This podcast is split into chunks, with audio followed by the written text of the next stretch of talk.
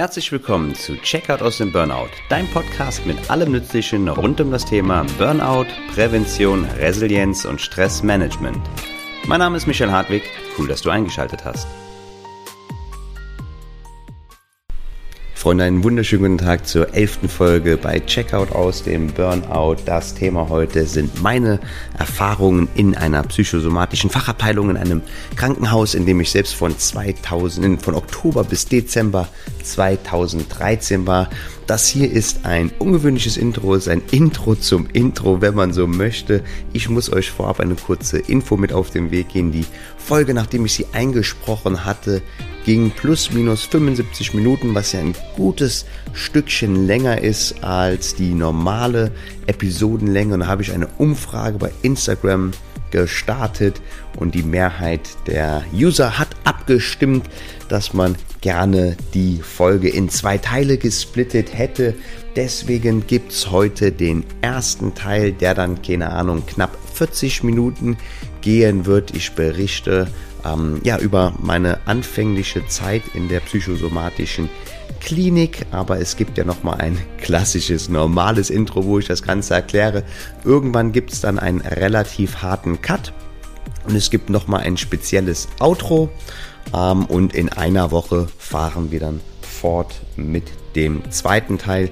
Inhaltlich ähm, werden wir uns heute in meinen, ja, wie es mir ging, meine Gefühlslage, aber das erkläre ich gleich auch nochmal, ähm, vor dem Aufenthalt und ja, so bis relativ zur Mitte ähm, meines Aufenthalts in der Klinik bewegen. Ein sehr, sehr ähm, private und ja, wie ich finde, sehr, sehr interessante Episode, aber ich möchte das Intro zum Intro kurz halten und wünsche euch nun viel Spaß mit der eigentlichen Folge. Freunde, einen wunderschönen guten Tag. Ich heiße euch recht herzlich willkommen zur elften Folge hier bei Checkout aus dem Burnout. Heute mit dem Thema, wie sind meine Erfahrungen von meinem eigenen Aufenthalt in einer psychosomatischen Abteilung äh, in einer in einem Krankenhaus. Ich selber hatte von Oktober 2013 bis Dezember 2013 ja einen vollstationären Aufenthalt eben in einer solchen psychosomatischen Abteilung und ich wurde angeschrieben, man hat die Frage platziert, wie denn meine Erfahrungen waren, wie es mir damals dabei ging. Ähm, ist ein sehr, sehr delikates, ein sehr, sehr diffiziles Thema, speziell natürlich vor Menschen, ähm, denen es nicht gut geht, die in einer Krise stecken, die, wir kennen die Nebenwirkungen von Burnout, halt sich schwach fühlen, unter Umständen etwas verwirrt sind, nicht genau wissen, was mit ihnen passiert, mit verschiedenen Ängsten, äh, anderen Emotionen und natürlich auch körperlichen Symptomen ähm, behaftet sind. Da kann es dann natürlich sein, dass eine Entscheidung, soll man in eine vollstationäre ähm, Klinik gehen, dann einfach einen noch zusätzlich aufwirbeln, zusätzlich äh, verunsichern. Von daher glaube ich, dass diese Folge heute dem einen oder anderen durchaus ähm, helfen kann, äh, für sich eine Entscheidung äh, in dieser Hinsicht zu treffen. Denn wir werden heute sehr ausgiebig über meine eigenen Erfahrungen, besonders natürlich auch meine damaligen Gefühls- und Gedankenwelt ähm, zu sprechen kommen, aber auch über die typischen Inhalte und Abläufe, zumindest in der Klinik, in der ich war. Das kann natürlich von Klinik zu Klinik ein wenig abweichen. Und zudem habe ich einen tollen Erfahrungsbericht einer anderen Patientin zugeschickt bekommen. Und wir blicken dann anschließend noch auf meine persönlichen Pros und Kontras und ähm, natürlich ziehe ich am Schluss auch noch ein Fazit. Auf Instagram kannst du mir natürlich immer sehr, sehr gerne Fragen stellen. Ich mache da immer so Fragensticker hin, aber auch wenn es mal kein Fragensticker ist, wie zum Beispiel die Person, die mich um diese Folge hier gebeten hat, dann kannst du mir selbstverständlich auch immer eine Nachricht schicken auf Instagram oder eine E-Mail an hallo at mh-mentoring.de oder wie auch immer sonst Kontakt zu mir aufnehmen. Ich bin auch auf LinkedIn und auf Facebook. Und bald wird es endlich auch die Homepage geben. Da bin ich immer noch dran am Arbeiten, aber ich werde dann die entsprechenden Updates zu gegebener Zeit geben. Und selbstverständlich freue ich mich natürlich auch immer über Feedback.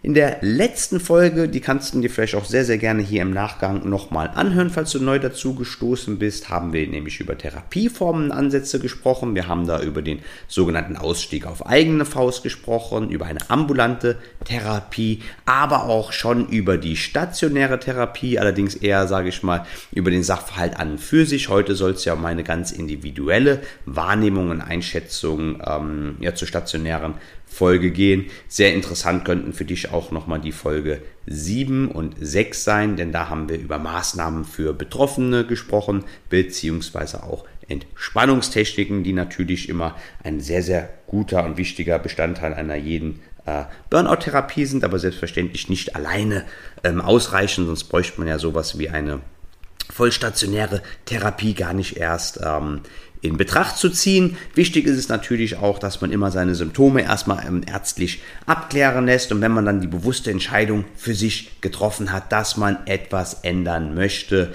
dann kann man natürlich versuchen, schon mal in seinem Rahmen seiner Möglichkeiten, wie in Folge 6 besprochen, schon mal Änderungen ähm, herbeiführen. Und in Folge 8 übrigens auch eine tolle Folge, wo wir über Hemmnisse gesprochen haben, überhaupt über die eigenen Probleme zu sprechen und Hilfe in Anspruch zu nehmen und den Teufelskreislauf, die voranschreitende Stressspirale, die Burn-Down-Spirale verlassen zu können. Diese Entscheidung habe ich selbst im Juli 2013 ähm, getroffen. Da hatte ich nämlich einen, ja, ich würde mal sagen, sehr, sehr heftigen emotionalen, geistigen und körperlichen Zusammenbruch gehabt. Ich hatte ihn ja schon öfters ähm, beschrieben, der mich dann ja zu meinen Eltern äh, geführt hatte und äh, ich, ja, die Maske praktisch zerbrochen ist. Ich äh, geweint hatte, gezittert hatte, mich mitgeteilt hatte, mich ausgekotzt hatte, vollkommen strukturlos, aber von dem Augenblick an war klar, jetzt werde ich versuchen, das Heft des Handelns in die Hand zu nehmen, etwas an meiner Lage zu ändern. Ähm, ich hatte dann erstmal für so plus minus zwei Monate in ärztlicher Absprache so einen Ausstieg auf eigene Faust probiert, hatten dann damals auch die progressive Muskelentspannung erlernt. Das war ein Ansatz, der mein damaliger Facharzt für durchaus ähm, erstrebenswert gehalten hat. Allerdings ist die Sache nicht sonderlich lange gut gegangen. Es war mehr ein Krampf gewesen und dann ja fast zwei Monate später im September ähm, bin ich dann noch einmal geistig und körperlich zusammengebrochen. Emotional war es da eher abgeflechtet, ähm, beziehungsweise abgeflacht, sollte ich sagen. Ähm, denn die emotionale Eruption, sage ich mal, die war ja schon im Juli bei mir, wo alles herausgebrodelt ist. Da hatte ich dann schon eine, ähm, eine emotionale Auseinandersetzung mit der, mit der Sache gehabt. Mir ging es sogar im Juli dann erstmal ein bisschen besser, denn ich hatte das Gefühl gehabt, jetzt passiert was, jetzt nehme ich das Heft des Handels in die Hand, ich mache progressive Muskelentspannung. Der Arzt hat gesagt, ich kann das mal nebenberuflich probieren, das wird wieder. Das hat mich natürlich ermutigt, das hat mir noch einmal einen kleinen Boost gegeben, aber es hat nicht sollen sein. Die Schaden, die ich verursacht hatte in den Jahren zuvor durch mein selbstschädigendes Handeln, waren zu tief gewesen, als dass ich sie hätte einmal nebenberuflich so von mir schütteln können.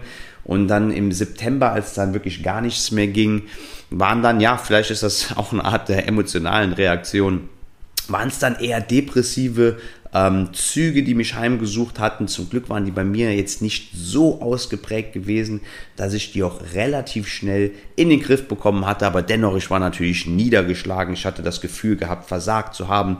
Ähm, ich war am Boden zerstört, aber ich, ich wollte, aber ich konnte nicht. Und ich habe nicht verstanden, warum gerade mir. Ich war doch ein gefühlt ein junger Halbgott. Die Welt lag mir zu Füßen. Ich habe immer alles gemacht. Das kann doch nicht sein, dass gerade ich jetzt ähm, nicht mehr kann. Ja, das waren dann auf jeden Fall durchaus depressive Elemente, denn es hat mich sehr traurig gemacht. Ähm, ich hatte und wollte so viel erledigen und ja, es war auch eine Schmach, eine Art des Versagens für mich. Und deswegen ähm, ja, war ich durchaus sehr, sehr aufgewühlt, verunsichert. Körperlich hatte ich schlimme Symptome, die mich heimgesucht haben. Ich habe ganz, ganz schlecht geschlafen, hatte wenig Energie gehabt, ständig. Ähm, ich hatte schon oft darüber berichtet, halt Schwindel, ähm, Kreislaufprobleme, zittrig, ähm, verschiedenste Arten der Symptome, die mich heimgesucht hatten. Und mein Arzt hatte mich damals im Zwei-Wochen-Rhythmus ähm, krank geschrieben. Er wollte mich eigentlich sofort für ein oder zwei Monate krank schreiben, aber das zeigt auch nochmal, ähm, wie es mir damals ging. Ich habe gesagt, nein, wir machen das jetzt sehr, sehr gerne im Zwei-Wochen-Rhythmus. Sollte ich einen Monat oder anderthalb brauchen. Damals war ich ja noch fest davon überzeugt, dass das super schnell wieder alles in den Griff zu bekommen ist. Ähm, dann können wir es gerne machen, aber vielleicht geht es mir in zwei Wochen ja schon besser. Der Arzt ist dann auch damals auf meine Bitte drauf eingegangen, aber ich gehe mal von aus, dass er es schon im Urin gehabt haben wird, dass ich in zwei Wochen nicht aus der Geschichte wieder rauskommen würde. Anfangs hatte ich dann eine ambulante Therapie gehabt. Ähm, die äh, damalige Psychologin war leider nicht auf Burnout spezialisiert. Ich wusste auch gar, ich hatte, ich hatte das gar nicht in Betracht gezogen, da irgendwie äh, bei Google mir wirklich äh, spezialisierte Menschen äh, zu googeln, sondern hatte diese Liste ähm, abtelefoniert, abgeklappert, die ich hier von der äh, Fach Kassenärztlichen Vereinigung in Rheinland-Pfalz bekommen hatte. Ähm, meine damalige Therapeutin fing auch noch mit W an und die waren alphabetischer Reihenfolge. Das heißt, ich musste erstmal unglaublich viele ähm, Telefonnummern durchtelefonieren, bis ich dann relativ kurzfristig schon bei der netten Dame deren Name mit dem Buchstaben W anfing, einen Termin bekam. Und ich weiß nicht warum, aber am 17.09.2013, das war ähm, der erste Tag, an dem ich zu Hause war, das war der gleiche mein letzter Arbeitstag, äh, ich war noch so bis plus minus 12 Uhr im Büro, ähm, als ich dann meinen zweiten äh, Kollaps hatte. Und dann habe ich um 18.07 Uhr, ich weiß gar nicht warum, aus einem inneren Impuls heraus ein Dokument angefangen, wo ich alle meine Empfindungen, meine Situation in meiner damaligen Sichtweise offen und ehrlich und ungeschönt aufgeschrieben hatte und bin so ein bisschen in meine Vergangenheit reingetunkt und hatte, ja, ich hatte ja sechs Jahre lang ähm, psychosomatische Symptome, die sich ja immer geändert haben, intensiver wurden, andere Formen angenommen haben. Und ich bin dann noch einmal, ich habe zum einen ähm, meine gegenwärtige Situation niedergeschrieben, habe immer wieder kleine Gedankenausflüge in meine eigene Vergangenheit gemacht, habe die letzten sechs Jahre für mich noch einmal reflektiert und schon weit bevor ich auch äh, nur meine erste Session mit einem Psychologen, mit einer Psychologin gehabt hätte. Und im Endeffekt, das habe ich dann über ein halbes Jahr geschrieben, dieses Dokument sind 255 DIN A4 Seiten Schriftgröße 12 zusammengekommen. Ähm, ich habe ganz rational aufgeschrieben, was ich glaube, ähm, was passiert sei, aber auch emotional, wie es mir ging, meine kompletten Gedanken. Und das war schon so eine erste Art der Selbstreflexion, die auch ziemlich gut war, die ich ja intuitiv gemacht habe. Man könnte es jetzt auf Neudeutsch Journalen nennen, was ich da gemacht habe. Ähm, ich habe viel von der Vergangenheit geschrieben, wie gesagt, von meiner Gegenwart, aber ich habe auch Spinnereien in die Zukunft da hineingeschrieben. Ist aber ganz interessant, wenn ich jetzt im Nachgang da reingucke, wie halt meine damalige Emotions- und Gedankenlage war. Das heißt aber auch, dass ich sehr, sehr detailliert meine, ähm, ich bin natürlich schon immer durch die entsprechenden Passagen mitgegangen, sehr, sehr detailliert von eventuellen Vorgesprächen, Therapien und Inhalten ähm, des Aufenthalts euch berichten kann. Ihr könnt euch dementsprechend über eine sehr, sehr akkurate Wiedergabe meiner äh, Geschichte freuen. Und ja, wer weiß, vielleicht haue ich auch irgendwann mal ein Buch raus. Das habe ich immer so als Hirngespinst schon im Hintergrund gehabt. Ich habe da jetzt schon eine ganz gute Basis gehabt, vielleicht so eine Mischung aus Theorie, aber auch dann natürlich gepaart mit meiner eigenen Geschichte, so, keine Ahnung, nach Freudenberger erklärt und untermalt mit meinen eigenen Symptomen, meinen eigenen Krankheitsverlauf. Du kannst mir gerne mal ein Feedback geben, eine Rückmeldung geben, wenn du Bock drauf hättest, dass ich in der Hinsicht mal ein Buch veröffentliche, wo ich dann natürlich auch sehr, sehr detailliert äh, meinen eigenen Krankheitsverlauf analog zu der Theorie in den Büchern halt ähm, das Ganze etwas zu äh, malerisch äh, darzustellen für euch, ähm, dann niederschreiben würde. Es wäre natürlich ein Riesenprojekt, bräuchte ich auch ein bisschen, aber wäre schon mal sehr interessant zu wissen, ob der ein oder andere da vielleicht Lust drauf hätte im Rahmen der ersten Gespräche mit meiner Psychologin, bei der ich glücklicherweise relativ zeitnah einen Termin bekommen habe, ist dann natürlich auch mal der Vorschlag gekommen, eine vollstationäre Therapie in Betracht zu ziehen.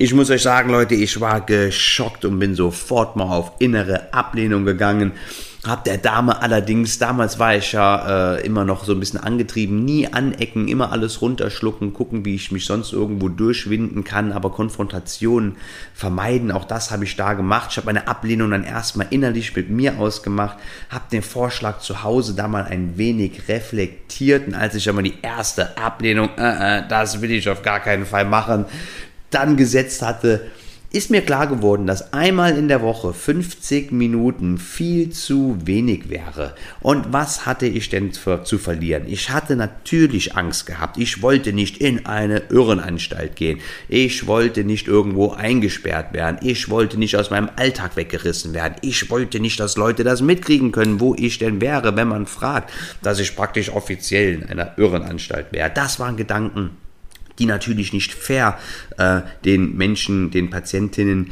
gegenüber ist, die äh, davon sind, dass ich so ein Bild hatte. Aber das war nun mal, das will ich auch ungeschönt hier geben, meine damalige Gedankenwelt. Aber ich habe dann gesagt, was habe ich zu verlieren? Ich werde das jetzt machen, vor allem auch da äh, ich irgendwo gehört hatte, dass ein Jahr ähm, psych ambulante Psychotherapie in etwa so signifikant wäre wie ein sechswöchiger Aufenthalt in solch einer Klinik. Das hatte mich dann damals überzeugt, zumindest mal rational denkend. Äh, schlecht ging es mir selbstverständlich immer noch und emotionale Vorbehalte hatte ich zweifelsfrei immer noch gehabt, aber ich hatte dann dort, ich habe mir verschiedene Kliniken angeschaut und habe mich für eine entschieden, die noch im Einzugsgebiet meines, ähm, meiner Heimatstadt war, sodass, wenn mir danach gewesen wäre, ich auch Heimatbesuche hätte machen können oder auch im Umkehrschluss Besuche aus der Heimat relativ unkompliziert hätte empfangen können. Hier schon mal ein kleiner Tipp an euch. Eine jede Klinik stellt sich im Normalfall mit ihrer Ausrichtung, mit ihren Ansätzen, mit ihrem Aufbau relativ gut und detailliert im Internet auf der eigenen Homepage auf. So kam es dann, nachdem ich die Homepage durchaus überzeugend gefunden hatte, dass ich sehr kurzfristig einen Termin für ein Vorstellungsgespräch kam. So ein Vorstellungsgespräch ist immer eine klasse Idee, weil ja, ja, das ist sehr, sehr angenehm verlaufen, muss ich sagen. Meine ersten Vorbehalte wurden mir entnommen. Ich habe gesehen, dass das ganz normale, nette Menschen sind, die mir da gegenüberstehen. Wir haben eine kleine, äh, einen kleinen Rundgang durch die Einrichtung gemacht. Das war in meinem Fall eine psychosomatische Fachabteilung. Das ja war fast eine komplette Etage, ja, zu eine halbe Etage, würde ich mal sagen, eines ähm, Krankenhauses. Ähm, ich konnte durch die Räumlichkeiten gehen, hatte schon auch ein, zwei Patientinnen gesehen, habe gesehen, dass das super nette Menschen waren. Ganz normale Menschen wie du und ich natürlich im Endeffekt, die da gesessen haben, denen es dem Augenblick zumindest situativ gut ging, dass man Aufenthaltsräume hatte, ähm, dass man verschiedene Aktivitäten gemeinsam machen konnte, dass es alles andere war als irgendwie sowas wie, ich dachte, vielleicht so eine Art Irrenanstalt. Und dieser, dieses erste Gespräch, dieses Kennenlernen hatte mir ähm, sehr, sehr viele Vorbehalte dann schon einmal genommen. Das war jetzt so Ende Oktober. Es ging für mich verhältnismäßig schnell. Ich hatte relativ viel Glück gehabt, mit der Psychologin dann einen Termin zu halten. Das kann sich durchaus ziehen. So einen Termin zu bekommen ist relativ schwierig und dank einer privaten Krankenzusatzversicherung ist jetzt an der Stelle nicht meine äh, Aufgabe, das System hier irgendwie zu bewerten, ob das gut ist mit irgendwelchen Zusatzversicherungen. Ja, nein kam es dann so, dass ich bereits am 30. Oktober, also plus minus anderthalb Monate nach meiner, ähm, nach meiner ersten Krankschreibung, bereits meinen ersten Tag ähm, in dieser psychosomatischen Fachabteilung hatte zu diesem Zeitpunkt hatte ich übrigens ein riesengroßes Problem damit, als ich schon seit sechs Wochen, seit anderthalb Monaten nicht mehr arbeiten war und mich immer noch super schlecht gefühlt hatte, nicht ansatzweise irgendein Ende in Sicht war, mich da also noch unter Druck gesetzt. Und jetzt soll ich noch sechs Wochen in eine Klinik gehen, na hoffentlich wird das dann aber auch wenigstens besser, dass ich dann relativ schnell wieder zurück zur Arbeit könnte, so war meine damaligen Gedankenwelt. Zu dem Zeitpunkt hatte ich es in meinem Alltag eigentlich relativ gut für mich intuitiv integrieren können, morgens Kaffee zu trinken, die Zeitung, damals physische Tageszeitung, äh, zu lesen, dann einen ausgedehnten Spaziergang zu machen, im Supermarkt einzukaufen, danach zu kochen und nachmittags, wenn ich die Muße fand, mich dann in PMR, also progressiver Muskelrelaxation oder Entspannung zu üben. Mir ging es sehr, sehr schlecht, obwohl ich schon eine sehr große äh, Entschleunigung meines Alltags hingelegt hatte. Ich schlief, wie gesagt, sehr, sehr schlecht und auch in der letzten Nacht vor der Maßnahme fand ich kaum zu schlafen. Ich war sehr besorgt, sehr beunruhigt. Ich wusste nicht, was mich erwartet. Ich hatte immer noch größte Vorbehalte, auch wenn ich rational mir erzählen wollte, dass es gut und wichtig und sinnvoll für mich ist, hat natürlich mein Unterbewusstsein, die ganze Verunsicherung, äh, die Überhand gewonnen. Das ist ja auch immer so die Sache, egal was wir denken, unsere Prägung, unser Unterbewusstsein sehr, sehr, sehr, sehr kraftvoll. Und ähm, mein Vater fuhr mich dann ähm, zu der, ähm, zu der Unterbringung, zu dem äh, Krankenhaus, wo die psychosomatische Fachabteilung integriert war. Und im Nachgang hat er mir auch schon noch einmal gesagt, wie schlecht ich ausgesehen hätte auf dem Weg dahin, ist natürlich dann auch für einen Elternteil nicht sonderlich schön, das eigene Kind in so einem Zustand zu sehen. Aber nochmal natürlich danke an der Stelle, dass man äh, mich dahin begleitet hat. Und auch mein Tipp, du, je nachdem wie dein Netzwerk ist, dein soziales Netzwerk, deine familiäre Situation, lass dir helfen, bitte jemand dich hinzufahren, dich zu begleiten, auch zu dem Vorstellungstermin, vielleicht sogar dabei zu sein, wenn du das erste Telefonat führst, dass du einfach nicht alleine durch so eine Situation gehen musst. Ich persönlich fand es auch super cool, dass äh, diese Station in einem Krankenhaus ähm, integriert war. Ich hatte damals ja immer noch ganz schlimme Ängste, dass irgendwann mal jemand zu mir kommt, Herr Hartwig, wir wissen, warum es Ihnen so schlecht geht. Das ist die gute Nachricht, die schlechte Nachricht. Sie werden es vielleicht nicht überleben, keine Ahnung. Nee, man soll nicht drüber lachen, aber ich dachte die ganze Zeit, ich hätte irgendeinen Hirntumor, irgendeine seltene Art von Krebs und irgendjemand kommt irgendjemand in die Ecke. Wir wissen es, warum es Ihnen so kacke geht. Es war kein Burnout, ähm, es war X, oder es ist XYZ. Hat sich zum Glück nicht bewahrheitet, aber mir persönlich hat es immer wirklich sehr geholfen für meine damalige Verfassung, wenn man zum Beispiel ähm, mein Gehirn überprüft hat, an meinem Herzen Tests vorgenommen hat und mir versichert hat, dass ich aller Wahrscheinlichkeit nach nicht morgen einen Herzinfarkt bekäme oder dass ich irgendwo, keine Ahnung, einen Tumor irgendwo hätte, der auf mein Sehzentrum drückt oder so, weil ich ja damals viel ähm, mit Erinnerungslücken zu kämpfen hatte im Rahmen der chronischen Stressbelastung, aber auch ähm, mit meiner visuellen Wahrnehmung sehr, sehr große Probleme hatte, fällt mir immer sehr schwer, das zu beschreiben, hatte ich immer große Sorgen gemacht und dass das dann organisch da parallel mit abgecheckt wurde im Krankenhaus. Ähm, ja, hat mir persönlich sehr, sehr gut getan und ein Gefühl von Sicherheit gegeben. Ich kam dann also mit zwei Koffern an, als wäre ich groß in Urlaub gefahren. Ich war ja schließlich ähm, für sechs Wochen ähm, eingeplant, dass ich einen Aufenthalt dort hätte, die ich natürlich schon auch ähm, abgeleistet habe, sage ich mal, ähm, in dem Krankenhaus. Ich habe mich sehr, sehr schlecht gefühlt, sehr, sehr bescheiden gefühlt. Ich hatte zum damaligen Zeitpunkt überhaupt keine Akzeptanz für meine eigene Situation aufgebracht. Ich dachte immer noch, jo, jetzt komm hier, mach mal mit mir Übungen und dann geht's wieder besser und ich kann in mein altes Leben genauso zurückkehren, wieder belastbar sein wie früher. Das war meine damalige Erwartungshaltung und ich hatte noch überhaupt gar keinen Wissen über meine eigene Situation. Glücklicherweise hatte ich ein Einzelzimmer.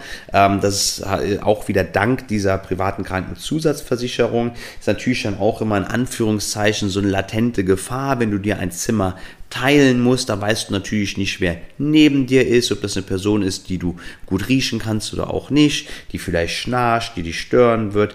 Das ist natürlich immer so eine Sache, die ein bisschen ähm, tricky sein kann. Ich war sehr, sehr froh, dass ich ein Einzelzimmer hatte und rückblickend hätte ich es nicht gehabt, hätte ich vielleicht sogar auf eigene Kosten versucht, auf ein Einzelzimmer zu upgraden. Das hat mir ähm, sehr, sehr geholfen, dass ich mich da entsprechend wohlgefühlt hatte. Als ich angekommen bin, hat man mir erstmal die Hausordnung gegeben, einen Wochenplan zum Einlesen. Ich dürfte mich dann erstmal auf meinem Zimmer verkriechen. Mir ging es sehr, sehr schlecht, wie gesagt. Mein Daddy hatte mich äh, im Foyer abgeliefert, wenn man so möchte. Und dann habe ich, ähm, ich war sehr, sehr wackelig. Mein Kreislauf hat dann immer versagt. Mein Herz hat sehr, sehr schnell gegangen. Ich war super blass. Ich hatte Augenringe. Wie gesagt, die Nacht vorher nicht gut geschlafen. Sodass ich sehr froh und dankbar war, dass man mich nach einem also da war eine Empfangsdame gewesen, ähm, die mit mir ein klitzekleines Aufnahmegespräch geführt hatte und da ich dann erstmal ein bisschen Papierkram bekommen habe, mich dann erstmal, wie gesagt, in meinem Zimmer äh, verkriechen durfte und konnte, habe mir den ganzen äh, Füllefanz ja erstmal ein bisschen durchgelesen und bin so ein bisschen angekommen. Was dann erstmal ein bisschen uncool war, dann kam die erste Visite um die Mittagszeit, da kam dann der Chefarzt mit seinem ganzen Team rein, das hatte so ein bisschen so eine so eine, wie soll ich sagen, so ein Vorstellungsgespräch, Feeling, mir gegenüber sechs Leute. Man hat mich kurz vorgestellt. Ich habe mich total klapprig gefühlt, aber damals, weil ich das erst gemacht habe, ich habe erstmal gelächelt und mich freundlich vorgestellt, was auch wieder so ein bisschen so sinnbildlich noch für meine damaligen Antreiber war. Ich hätte sagen können, oh, ich bin saufroh, dass ich hier bin, mir geht's super schlecht, ich bin gerade voll klapprig und ich würde mich am liebsten im Bett verkriechen. Aber habe ich natürlich damals nicht gemacht. Dann gab es erstmal was zu essen. Essen war echt lecker gewesen für ein Krankenhaus. Ich bin auch immer sehr, sehr pragmatisch. Es war natürlich kein Sterne-Restaurant. Und da habe ich mich dann gefreut, dass ich was im Bauch hatte. Ich habe dann auch erstmal mit den anderen ähm, PatientInnen äh, so ein bisschen connecten können und sowas. Das waren so plus minus 20 Leute damals. Mittlerweile habe ich gesehen, ähm, ist die Abteilung, es sind glaube ich mehrere Abteilungen mittlerweile, ähm, dick dreimal so groß. Es war eine, ja ich sag mal, Mischung aus verschiedenen ähm, psychiatrischen und psychosomatischen Störungsbildern. Wir hatten Angst- und Essstörungen, Burnout war ich nicht der Einzige, hatten wir, glaube ich, drei Personen insgesamt, äh, Depressionen, Mischformen selbstverständlich auch. Und es waren alles auf den ersten Blick sehr, sehr, ähm, sehr, sehr sympathische Menschen, was mir auch nochmal weitere Vorbehalte genommen hat, weil ich ja immer dachte, um Himmels Willen, wer da wohl sonst noch so sein mag. Ich äh, bekam eine Patientin ähm, als Patin äh, an die Seite gestellt, was ich auch sehr, sehr gut fand. Da musste man sich nicht immer offiziell an irgendwelche Therapeuten wenden, wenn man mal was wissen wollte und konnte auf dem kurzen Dienstweg da so ein bisschen schnackeln. Der Ansatz in der Einrichtung war ähm, ganzheitlich und wir hatten verschiedene Anwendungen von Einzeltherapie, Gruppentherapie über zum Beispiel Sinnesspaziergänge, Wassergymnastik, Rückenschule, Ergotherapie, Entspannung selbstverständlich, aber auch Dinge wie zum Beispiel freitags gemeinsam kochen ähm, bzw. gemeinsam backen, Entschuldigung äh, Kaffee trinken oder halt auch spannende themenbezogene sogenannte Psychoedukation und Ernährungsberatung. Da gehe ich dann aber gleich noch einmal ein bisschen detaillierter ein. Einige Dinge mochte ich natürlich mehr, andere weniger, aber auch dazu kommen wir später. Es gab Regeln und ähm, Dinge mit Kompensationscharakter natürlich oder auch Suchtpotenzial waren theoretisch nicht erwünscht. Ähm, es gab super schwachen Kaffee, also hätte man wirklich fast Zeitungen durchlesen können. Es gab keinen Alkohol, kein Wi-Fi und die mobilen, mobilen Daten waren echt jämmerlich. Ich erinnere mich noch, äh, als ich damals gab es ein, äh, ein Lied, was rausgekommen ist, eines deutschen Sprechgesangsartisten, was ich unbedingt hören wollte. Das ging damals, boah, keine Ahnung, annähernd 20 Minuten, bis ich das mal, bis ich das mal geladen hatte bei YouTube. Das sind, keine Ahnung, sind, glaube ich, zwei Stunden vergangen oder so. Aber das war auch ganz gut. Da habe ich natürlich mein Mobiltelefon nicht ganz so oft äh, benutzt benutzt. PC und Handy waren erlaubt. Ich hatte sogar ein TV-Gerät auf äh, meinem Zimmer, wenngleich auch andere Einrichtungen genau diese Dinge nicht gestatten. Ich persönlich war da relativ froh drum. Da das Internet so scheiße war, konnte ich sowieso mein Handy nicht so exzessiv benutzen, wie ich es früher ähm, gemacht habe. Und im PC war es sehr, sehr gut, war ich dankbar drum, konnte ich mein ähm, Dokument weiterschreiben, was ich zu dieser Zeit, ja, nicht wirklich täglich, aber alle paar Tage ähm, sehr, sehr leidenschaftlich äh, gepflegt hatte. Man durfte bis 22.30 Uhr hinausgehen. Ähm, du bist nach wie vor ein mündiger Bürger. Das heißt, wenn du Bock hast zu rauchen ähm, oder auch außerhalb Alkohol zu trinken, dann kannst du das machen. Allerdings stand in der Hausordnung, ich glaube, man dürfte nicht mehr als 0,5 oder 0,8 äh, Promille haben. Das hat jetzt natürlich keiner überprüft, wenn du, keine Ahnung, drei Bier mit anderen äh, PatientInnen getrunken hast und hast 0,51 Promille ist da jetzt äh, nichts passiert. Ich selbst hatte vier Wochen, die ersten vier Wochen meines Aufenthalts, keinen Tropfen Alkohol getrunken, weil ich ja auch wusste, dass ich gerade als Kompensation einen sehr, sehr schädlichen Missbrauch äh, von Alkohol äh, an den Tag gelegt habe. Und da ja, wollte ich mir einfach auch noch mal so ein bisschen zeigen, dass ich, ähm, dass ich keinen Alkohol brauche, dass ich vielleicht mir auch selbst einmal auf den Zahn fühlen, ob ich vielleicht Abhängigkeitserscheinungen hatte, was ich, was ich nicht bewahrheitet hat und dann auch nochmal entsprechend ähm, von meinem Therapeuten habe ich ihn extra diesbezüglich ähm, gefragt.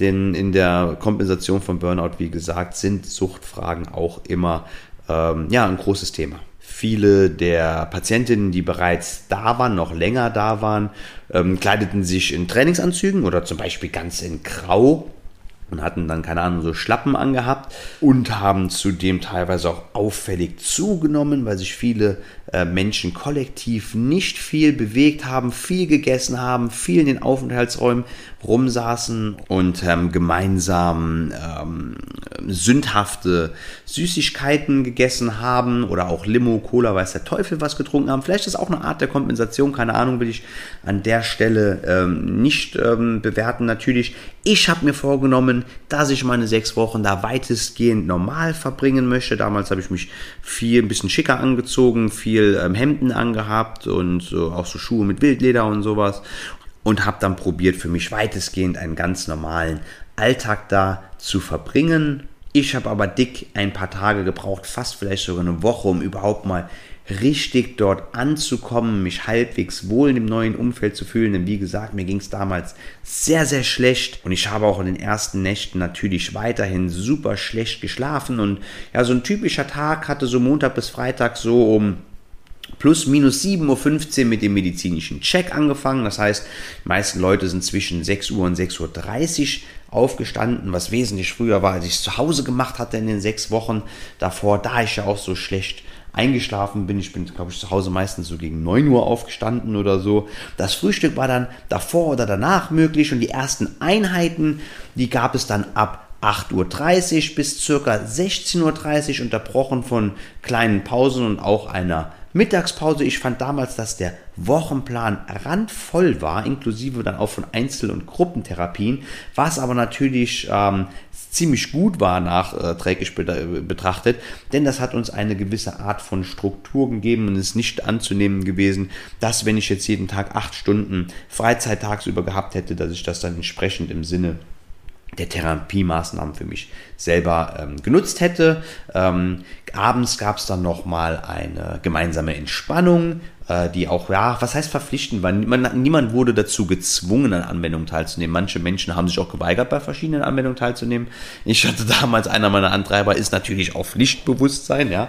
Und ich habe es damals so ein bisschen als meine Pflicht angesehen, da auch bei allen Sachen mitzumachen. Es war auch gut rückblickend betrachtet, weil alle so ein bisschen ihren, ähm, wie soll ich sagen, ihren Sinn und Zweck erfüllen, aber kommen wir gleich noch äh, so ein bisschen zu. So eine normale Aufenthaltszeit für die Art meiner Beschwerden sind so vier bis sechs Wochen. Mir hat man gesagt, dass nach vier Wochen meistens die Therapie anfängt richtig gut zu wirken. Man kann das dann bei akutem Bedarf auch noch einmal verlängern, wenn es dafür eine medizinische Notwendigkeit gibt.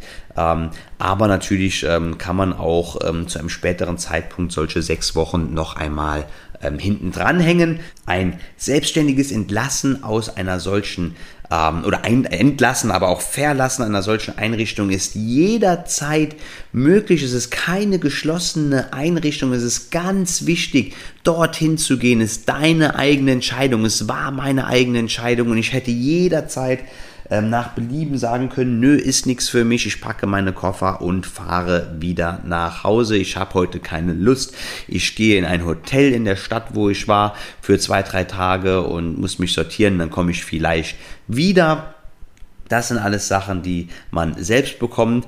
Äh, niemand bekommt eine Zwangsweste angelegt, wird abgeholt und dann da sechs Wochen festgehalten. Das ist ganz, ganz wichtig zu verstehen. Man darf auch in Absprache zum Beispiel am Wochenende nach Hause. Aber es ist natürlich immer sinnvoll, wenn man auch ein bisschen aus seiner, ja, äh, aus seinem Alltag rausgerissen wird. Denn oftmals ist es ja so, dass die Elemente, die mit das Burnout begünstigt haben zu Hause, sei es Arbeit, sei es Kollegen, sei es Familie, Familie, sei es soziales Umfeld, dann natürlich, wenn man an den Wochenenden äh, zu Hause ist, eine gewisse Art des Einfluss haben. Das hat mir auch an, eingeleuchtet. Dementsprechend bin ich dort geblieben. Ich hatte Besuch, zwar sehr, sehr selten, auch nur von meiner Familie. Ich glaube, meine Eltern waren zweimal da. Ähm, mein Bruder kam dann noch einmal mit. Und meine besten Freunde kamen hier und da mal vorbei, dass wir zum Beispiel mittags mal am Wochenende gemeinsam speisen gegangen sind oder das örtliche Schwimmbad äh, aufgesucht hatten. Es kam aber meistens nur außer zum Essen, da waren mal zwei oder drei Freunde, glaube ich, da. Ansonsten kamen die immer nur einzeln. Das war mir auch recht lieb gewesen, dass man abends mal hat im Schwimmbad ein paar Bahnen ziehen können, vielleicht danach sich dann noch in die Sauna setzen konnte. Ich muss auch gestehen, dass die Einrichtung anfangs etwas so den klischeebehafteten Eindruck einer, ich sag mal liebevoll Klapse, ähm, in mir ähm, bestätigt hat, sage ich mal. Ähm, ich kam mir mit allen Regeln sehr, sehr eingeschränkt und bevormundet vor, aber generell ist die Struktur sicherlich sehr, sehr gut für alle Patientinnen, denn da waren ja nicht nur ähm, Menschen äh, mit meinem Profil, sage ich mal, sondern auch mit ganz unterschiedlichen Profilen. Und das leuchtet mir auch ein, dass man da äh, gewisse Art der Reglementierung brauche. Ich wurde, wie gesagt, dann zudem auch organisch abgecheckt, was mir sehr gut getan hat, dass mein Gehirn, mein Herz und so weiter und so fort ähm, untersucht wurden und mir dann zunehmend ja meine damalig sehr stark verankerte Sorge nach irgendeiner Krankheit ähm, nehmen konnte. Was mich besonders in den ersten, ich würde mal sagen, zwei, drei Wochen allerdings sehr, sehr besorgt hatte, ja mir fast schon Angst gemacht hatte, war, dass die Symptome anderer auf mich überschwappen könnten, dass sie ansteckend sein könnten. Denn wir waren ja auch an sehr, sehr vielen Gruppenmaßnahmen, da hat jeder so ein bisschen von sich erzählt und da habe ich immer gedacht, oh je, je, wenn ich das so höre, wie die ihre Panikattacken haben, oh, da liegst du abends im Bett und machst dir Gedanken, könnten das auch bei mir passieren. Das war aber gut, dass ich genau diese Erfahrung gemacht habe, denn selbstverständlich ist nichts auf mich übergeschwappt. Ich hatte meine eigenen Päckchen zu tragen die mal schwerer, mal leichter waren. Ich schlief dann dementsprechend sehr schlecht, hatte Angst und war verunsichert, aber es war gut, dass ich genau diesen Prozess in, ähm, ich sag mal, einem kontrollierten Umfeld hatte. Und mir ging es teilweise echt so schlecht, dass ich nicht so an aktiv, also aktiv an Vorträgen teilnehmen konnte, da ich mich beim Sprechen vor einer Gruppe super unwohl fühlte und dann leider auch bei themenbezogenen Vorträgen dann nicht zum Beispiel Fragen habe stellen können, die mich wirklich brennend interessiert hätten. Aber ich wusste, wie gesagt, dass ich in einer Klinik mit Fachpersonal war und dass ich im Ernstfall hier besser aufgehoben war als zu Hause, denn ich hatte ja auch die schlimmen körperlichen Symptome zu Hause, die mir dann auch sehr, sehr viel Angst teilweise gemacht hatten. Und da hatte ich doch lieber die Angst da, dass ich dann am nächsten Tag in entsprechenden Therapiemaßnahmen über die Empfindungen sprechen konnte und habe dann auch gemerkt, dass das in der Zeit, mit dem Laufe der Zeit wieder Vertrauen in mich und meinen Organismus langsam kam. Und ich bin sehr, sehr froh, dass ich genau diese Entwicklung halt in der Klinik habe machen können und das nicht irgendwie mal zu Hause alleine bei mir passiert ist. Ich hatte auch das Pech gehabt, dass die ersten Anwendungen, die, mir, die wir gemacht haben, ein bisschen unglücklich für mich waren, weil das waren genau die, die mir dann auch rückblickend nicht so gut gefallen haben, die dann natürlich meinen Eindruck, dass ich dachte, um Himmels Willen, wo bin ich denn hier gelandet? Das ist ja mal gar nichts für mich. Ähm, bestätigt haben oder noch weiter entzündet haben. Das war zum einen die Rückenschule. Wir waren ja eine bunt gemischte Truppe. Da waren dann auch, ich sag mal, ähm, Damen im Alter von Ü50 gewesen, die dann teilweise mit ihrem Rücken, also das hier ist kein Sexismus und Bashing sein, aber die sind mir halt damals speziell in meiner individuellen äh, Situation aufgefallen, dass dann die Rückenschule speziell auf ihre Bedürfnisse ausgelegt war, dass dann die Übungen von der Intensität her nicht, wie soll ich sagen, ich sage es einfach mal, das schwächste Glied in der Kette dann überfordert hätten, was ja auch wichtig und richtig ist, aber da habe ich da gelegen, habe gedacht, was soll ich denn jetzt hier für, was, was für Rückenschule, habe ich gedacht. Dann haben wir noch Ergotherapie gemacht und wir haben gemeinsam gebacken, also müsste es am Ende der Woche gewesen sein, als ich dann ähm, als ich dann da ähm, aufgenommen wurde und habe ich gedacht, was soll ich jetzt hier Rückenschule mit, mit, mit Frauen plus 50 und Kuchen backen? Hier bin ich ja wirklich super falsch spaziert. Dann war erstmal Wochenende, da waren sowieso eingeschränkte eingeschränkte, ähm, ähm, wie soll ich sagen, Aktivitäten. Zudem war, glaube ich, der erste Samstag ein Feiertag, das dann ähm, sehr, sehr schöne und interessante Entspannungsmethoden, die man Samstagvormittags für, glaube ich, zweieinhalb Stunden praktizierte, sei es Yoga, Qigong, Tai Chi oder so, was mich immer sehr interessiert hatte, ähm, dann auch ins Wasser gefallen war, dass ich erstmal ein bisschen geknickt war, aber dann ging es dann irgendwann auch mit den interessanten Sachen los. Aber auch die Rückenschule und Ergotherapie komme ich später noch zu. Hat sich mir dann später erschlossen, warum man solche Sachen dann macht. Das war halt mein Einstieg in die Therapiemaßnahmen. Der war ein bisschen unglücklich und da kann ich auch jedem ans Herzen legen. Bleibt sehr, sehr gerne mal dran. Werft nicht die Flinte ins Corner ein, zwei Tagen was habt ihr zu verlieren, wenn ihr sowieso krankgeschrieben seid? Da kann man ruhig ähm, dann mal noch sieben Tage dranbleiben und dann nochmal für sich eine, ähm, einen Strich ziehen, zu sagen, ist das jetzt etwas für mich oder nicht. Wir hatten zum Beispiel dann im weiteren Verlauf Ernährungsberatung, die ich sehr, sehr interessant ähm, finde, auch bei mir in der Burnout-Prävention ähm, arbeite ich immer, also ich bin kein Ernährungsberater, kein Ernährungscoach, ja, aber so generell so ein bisschen Insight geben, welche ähm, Arten der Ernährung vorteilhaft oder weniger vorteilhaft sind. viele Menschen, die gerade in der chronischen Stressspirale gefangen sind. Ähm, es muss es ja schnell gehen und so fettige Sachen, das sind ja auch Geschmacksträger, da fühlt man sich kurzfristig besser, wenn man die verfetttriefende ähm, Pizza sich hat liefern lassen. Wir neigen ja dann dazu, ich kenne das ja auch von mir selbst, wenn ich schon weniger Zeit habe, ja, dann ein bisschen äh, sündhafter ganz einfach zu essen, als wenn man das einfach ein bisschen bewusster macht, Zeit nimmt und vor allem auch weiß, was verschiedene Lebensmittel gegebenenfalls unterstützend ähm, für Funktionen und Wirkweisen haben. Es gab dann die sogenannte Ressourcengruppe, das waren themenspezifische Vorträge. Wir haben über Schmerzen, über Emotionen, über Psychosomatik äh, gesprochen, was sehr, sehr interessant war. Wir haben auch die Wassergymnastik gemacht, die dann im weiteren Verlauf super spaßig war. Es war jetzt nicht so, als hätte ich da jeden Tag irgendwie einen, einen großen Infinity Pool auf der Dachterrasse gehen können, wie, ähm, äh, wie in Singapur. Das ganz bekannte Hotel, ihr kennt das sicher. Es war ein kleiner Pool, den man auch nicht alleine hat aufsuchen können, sondern nur mit dem entsprechenden therapeutischen Personal. Aber es hat Spaß gemacht und da haben wir auch immer am Schluss noch so eine kleine Wasser, kleine Runde Wasserball oder sowas gezockt. Und Momente, wo es mir wirklich gut ging, wo ich gelacht habe, die waren sehr, sehr spärlich gewesen und das da waren dann halt so Momente, dass man sich auch über die, ich sag mal, vermeintlich kleinen Sachen freut. Und alleine zu Hause, wer weiß, vielleicht hätte ich irgend, äh, irgendwas im Fernsehen geguckt oder Buch gelesen, wäre spazieren gegangen, aber dass man dann auch mal wieder schöne Empfindungen hat, lacht, gemeinsam Teamgeist entwickelt oder sowas. Das gab es dann da bei der Wassergymnastik, die ich vorher auch wahrscheinlich eher abgelehnt hätte, als ich die Gruppe gesehen habe, wie sie die Übung gemacht hätte. Aber ich habe mich darauf eingelassen und hatte entsprechend meinen Spaß gehabt. Es gab dann auch regelmäßig Visiten vom gesamten Team, ähm, ist also Einzelvisiten. Es gab Einzel- und Gruppentherapien.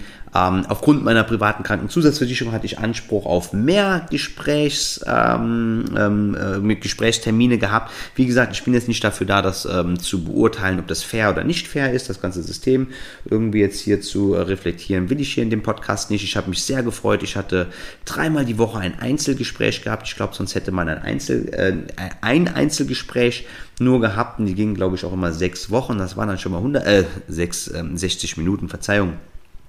Das waren dann schon mal 180 Minuten, 180 Minuten ähm, in der Woche und dann gab es noch drei oder vier Gruppensitzungen, die immer relativ lang waren. Ich glaube, die waren 110 Minuten, sodass ich da in Summe bei, keine Ahnung, plus minus 500 Minuten Gesprächstherapie war. Ich hatte noch das Glück gehabt, dass mein Therapeut auch die Gruppentherapie ähm, geleitet hat. Gerade die Gruppensachen waren immer sehr, sehr intensiv und ein toller Austausch mit anderen, die mir wirklich sehr, sehr wichtige Erkenntnisse auch geliefert haben, aber natürlich schon auch nochmal entsprechend meinem, ähm, meinem Therapeuten und es war wirklich eine sehr, sehr, äh, sehr, sehr schöne Mischveranstaltung, die ich in der Form nicht mehr missen wollte und die auch in der Form selbstverständlich in der ambulanten Therapie nicht hätte stattfinden können. So, Freunde, Teil 1 der 11. Folge bei Checkout aus dem Burnout ist nun vorbei. Es tut mir leid, dass es jetzt hier so einen relativ harten Cut gibt, ist ja eigentlich ungewöhnlich für meine Formate, aber 75 Minuten schien der Community dann doch etwas zu lang und die Bitte kam dann, dass ich es in zwei Teile splitten möge.